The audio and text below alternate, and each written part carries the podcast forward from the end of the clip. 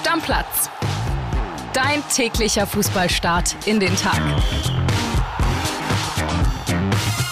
So, liebe Stammis, weiter geht's mit der Budi Blitzvorschau heute mit dem deutschen Meister von 1965, 88, 93 und 2004, Werder Bremen und dem Kollegen Michel Schröer. Michel, grüß dich, Junge. Grüß dich, André. Ich denke mal, du könntest die Vorschau auch selbst machen, aber ich bin trotzdem da. Ja, ich könnte tatsächlich wahrscheinlich komplett selbst durchführen, aber ich nehme dich einfach mal dazu. Freue mich, dass du mich durch meine Lieblings-Bundesliga-Blitzvorschau begleitest. Und wir fangen an mit der Startelf. Wollen wir zusammen machen? Also Pavlenka am Tor ist klar? Genau, so sieht's aus. Innenverteidigung Kapitän Marco Friedel, Niklas Stark und Milos Velkovic. Warum Velkovic und nicht Pieper? Pieper war zum Ende der letzten Saison verletzt, wurde operiert. Der kommt langsam rein, deswegen erstmal Velkovic, aber könnte sich ändern. Okay, weiter geht's. Außenverteidiger. Anthony Jung und was meinst du, rechts außen? Ja, Mitchell Weiser ist klar. Ist der schon wieder fit genug? Der ist fit genug. Der ist jetzt langsam wieder dabei. Gegen Straßburg an diesem Wochenende wird er auflaufen und deshalb, ja, der wird spielen. Okay, dann reden wir also von einem 5-3-2 bei Ole Werner, wenn er vorne nicht mit allen drei spielen möchte. Ich vermute mal, dann haben wir Christian Groß noch auf der 6. So sieht's aus. Da kommen wir später nochmal zu, zur Sechser-Position, aber der wird erstmal auf der 6 starten.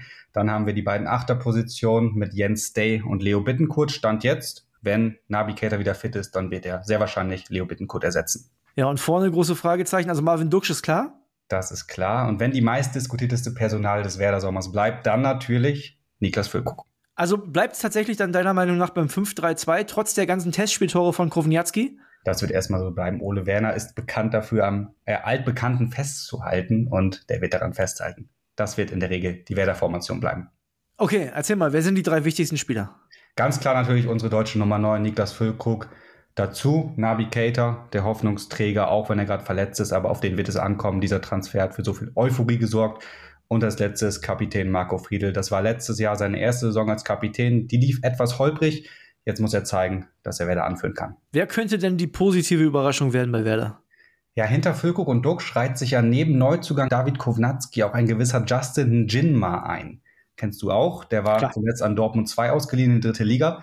Du durfte sogar einmal in der Bundesliga für Edin Terzic auflaufen. Der bringt richtig viel mit, mit seiner Schnelligkeit. Kann er das Werder-Spiel beleben und auch Ole Werner, der hält viel von ihm. Wenn der zum Start ein, zwei gute Spiele hinlegt, gut performt bei Einwechslung, dann kann das echt was werden. Und wer hat das größte Potenzial, eine negative Überraschung zu werden? Ich kann es schon ahnen. Ja, es ist ganz klar Navigator. Ich habe es gerade schon gesagt. Dieser Transfer hat nicht nur bei Werder, auch in der Bundesliga in ganz Deutschland für ganz viel Euphorie gesorgt, aber die ist auch ganz schnell wieder abgeflacht. Jetzt ist er verletzt, wird den Saisonstart verpassen. Und wenn er es nicht packt, dann vernünftig durchzustarten, ja, dann muss ich es leider so sagen, mir tut's leid für dich, André, dann kann diese Verpflichtung ganz schnell zu einem Missverständnis werden. Ich wünsche es mir nicht, denn jeder wünscht sich Navigator zu seinen Zeiten in Leipzig wieder in der Bundesliga. Doch die Gefahr ist da, dass es in die ganz andere Richtung geht. Was wäre denn der Best Case für Werder Bremen, Michel? Ich bleibe bei Navigator. Wenn der nach der Länderspielpause, dann ist er wahrscheinlich wieder dabei, wieder voll fit ist, aufblüht und gemeinsam mit einem Niklas Füllkrug, der vielleicht dann bei Werder geblieben ist, zu Topform aufläuft, in Topform aufläuft, dann die beiden führen Werder ins europäische Geschäft zurück. Und was ist, wenn es richtig schlecht läuft? Was passiert dann? Dann bleibe ich bei Niklas Füllkrug diesmal. Dann flattert ganz, ganz spät ein Top-Angebot rein. Werder muss es annehmen, weil die Kohle, die müssen sie annehmen. Und Niklas Füllkrug macht ganz, ganz spät in der Transferperiode den Abflug und dann gelingt es Werder nicht mehr, einen soliden Ersatz zu verpflichten. Das würde eine ganz schöne Lücke im wahrsten Sinne des Wortes in die Mannschaft reißen, die dann ganz schnell den Kampf um den Klassenerhalt bedeutet. Was ist denn die Wahrheit, die die Bosse momentan noch nicht hören wollen? Das habe ich dir letztes Jahr schon gesagt und ich bleibe dabei. Werder muss endlich einen vernünftigen Sechser mit ordentlich Bundesliga-Erfahrung verpflichten. Diese Position wird seit Jahren so heiß diskutiert in Bremen bei den Fans, in den Medien, überall. Aber jetzt sieht es wieder danach aus, dass Werder mit dem Oldie Christian Groß und Elia Gruev auf der 6 in die Saison geht. Das ist ja wirklich verrückt. Also das ist tatsächlich wirklich verrückt, dass das seit zwei Jahren nicht gelingt. Ich habe es letztes Jahr schon gesagt und wie gesagt, die, der Fokus gerade liegt auf der Linksverteidigerposition. Da müssen sie erstmal was machen. Danach kommt vielleicht irgendwann die 6, aber es sieht nicht danach aus, dass da erstmal was kommt. Ich bin gespannt, ob du eine Spielerfrau gefunden hast, der wir unbedingt auf Instagram folgen müssen, wir Stammis. Ich habe ein bisschen überlegt und letztes Jahr habe ich die Alena Gerber genannt. War ist zwar keine Spielerfrau, aber die Frau von Profichef Clemens Fritz.